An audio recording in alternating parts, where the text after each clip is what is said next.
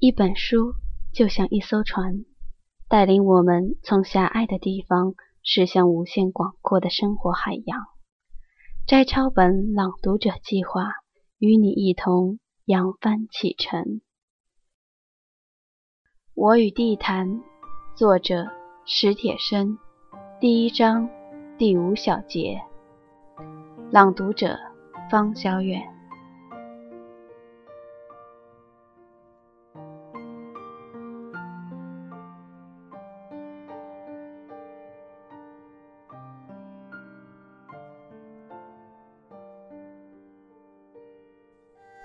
我也没有忘记一个孩子，一个漂亮而不幸的小姑娘。十五年前的那个下午，我第一次到这园子里来，就看见了她。那时她大约三岁，蹲在斋宫西边的小路上，捡树上掉落的小灯笼。那儿有几棵大栾树，春天开一簇簇细小而稠密的黄花。花落了，便结出无数如同三片叶子合抱的小灯笼。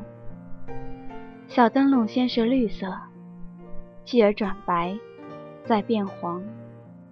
成熟了，掉落的满地都是。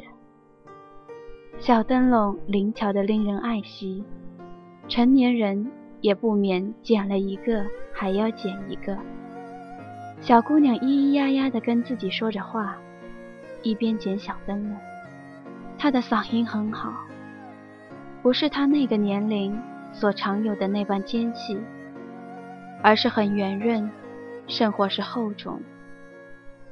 也许是因为那个下午园子里太安静了，我奇怪这么小的孩子怎么一个人跑来这园子里。我问他住在哪儿，他随手一指，就喊他的哥哥。沿墙根一带的茂草之中，便站起一个七八岁的男孩，朝我望望，看我不像坏人，便对他的妹妹说：“我在这儿呢。”又俯下身去，他在捉什么虫子？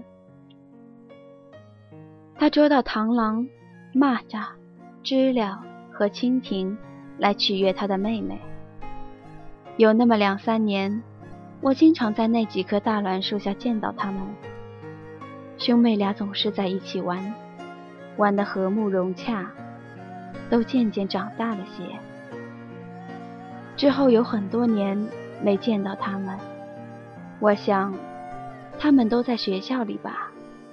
小姑娘也到了上学的年龄，必是告别了孩提时光，没有很多时间来这里玩了。这事儿很正常，没理由太搁在心上。若不是有一年我又在园中见到他们，肯定就会慢慢把他们忘记。那是个礼拜日的上午，那是个晴朗而令人心碎的上午。时隔多年，我竟发现那个漂亮的小姑娘，原来是个弱智的孩子。我摇着车到那几棵大栾树下去，恰又是遍地落满小灯笼的季节。当时我正为一篇小说的结尾所苦，既不知为什么要给他那样一个结尾，又不知何以忽然不想让他有那样一个结尾。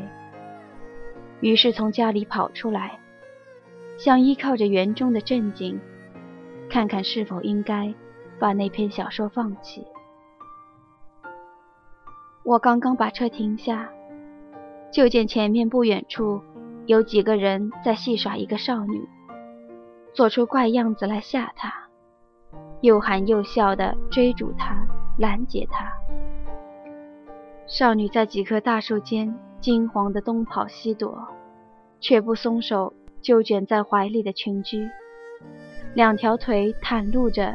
也丝毫没有察觉。我看出少女的智力是有些缺陷的，却还没看出她是谁。我正要驱车上前为少女解围，就见远处飞快地骑车来了个小伙子。于是那几个戏耍少女的家伙望风而逃。小伙子把自行车支在少女近旁，怒目望着那几个四散逃窜的家伙，一声不吭地喘着粗气，脸色如暴雨前的天空一样，一会儿比一会儿苍白。这时我认出了他们，小伙子和少女，就是当年那对小兄妹。我几乎是在心里惊叫了一声，或是哀嚎。世上的事常常使上帝的居心变得可疑。小伙子向他的妹妹走去，少女松开了手，裙裾随之垂落了下来，很多很多她捡的小灯笼便洒落了一地，铺散在她的脚下。她人算得上漂亮。但双眸迟滞，没有光彩。他呆呆地望着那群跑散的家伙，望着极目之处的空寂。凭他的智力，绝不可能把这个世界想明白吧？大树下，破碎的阳光，星星点点。风把遍地的小灯笼吹得滚动，仿佛安雅地响着无数小铃铛。哥哥把妹妹扶上自行车后座，带着她无言的回家去了。无言是对的。要是上帝把漂亮和弱智这两样东西都给了这个小姑娘，就只有无言和回家去是对的。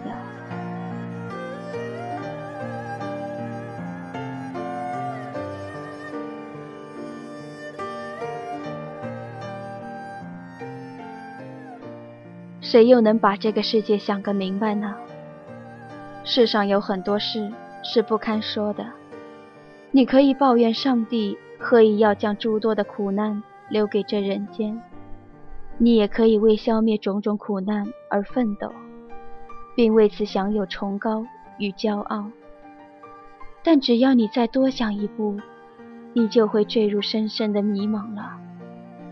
假如世界上没有了苦难，世界还能够存在吗？要是没有愚钝，机智还有什么光荣呢？要是没了丑陋，漂亮又怎么维系自己的幸运？要是没有了恶劣和卑下，善良与高尚又将如何界定自己？又如何成为美德呢？要是没有了残疾，健全会否因为司空见惯？而变得腻烦和乏味呢？我常梦想着在人间彻底消灭残疾，但可以相信，那时将由患病者代替残疾人去承担同样的苦难。如果能够把疾病也全数消灭，那么这份苦难又将由相貌丑陋的人去承担。就算我们连丑陋、连愚昧和卑鄙，和一切我们所不喜欢的事物和行为，也都统统可以消灭掉，所有的人都一样健康、漂亮、聪慧、高尚，结果会怎样呢？怕是人间的剧目就要全部收场了。一个失去差别的世界，将是一潭死水。是一块没有感觉、没有肥力的沙漠。看来差别是要有的，看来就只好接受苦难。人类的全部剧目需要它，存在的本身需要它。看来上帝又一次对了。